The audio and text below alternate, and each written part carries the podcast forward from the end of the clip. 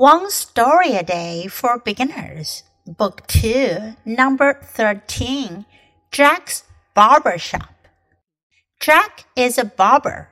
He cuts hair in his barber shop. Jack likes his job.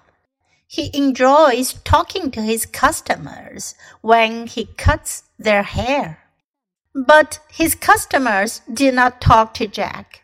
Sometimes they say, Woof. Whose hair does Jack cut?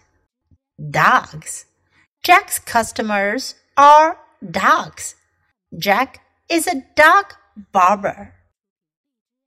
这个故事讲的是 Jack 杰克的 barber shop 理发店。杰克的理发店 Jack's barber shop。Jack is a barber. Barber 理发师，杰克是一名理发师。 he cuts hair in his barber shop. 他在他的理发店里剪头发。Jack likes his job. Job 工作，杰克很喜欢他的工作。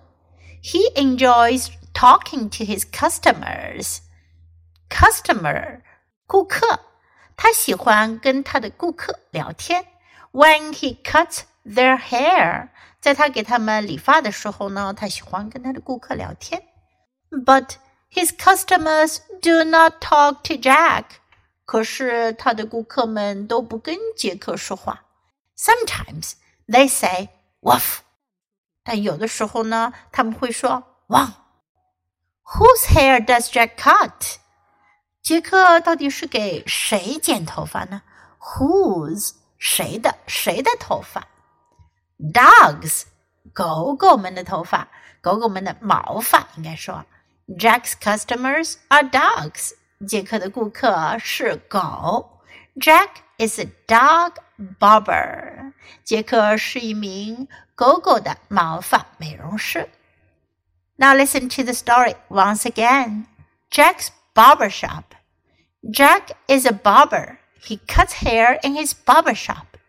Jack likes his job. He enjoys talking to his customers when he cuts their hair. But his customers do not talk to Jack. Sometimes they say, Woof.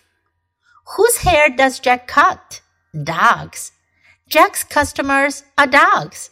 Jack is a dog barber.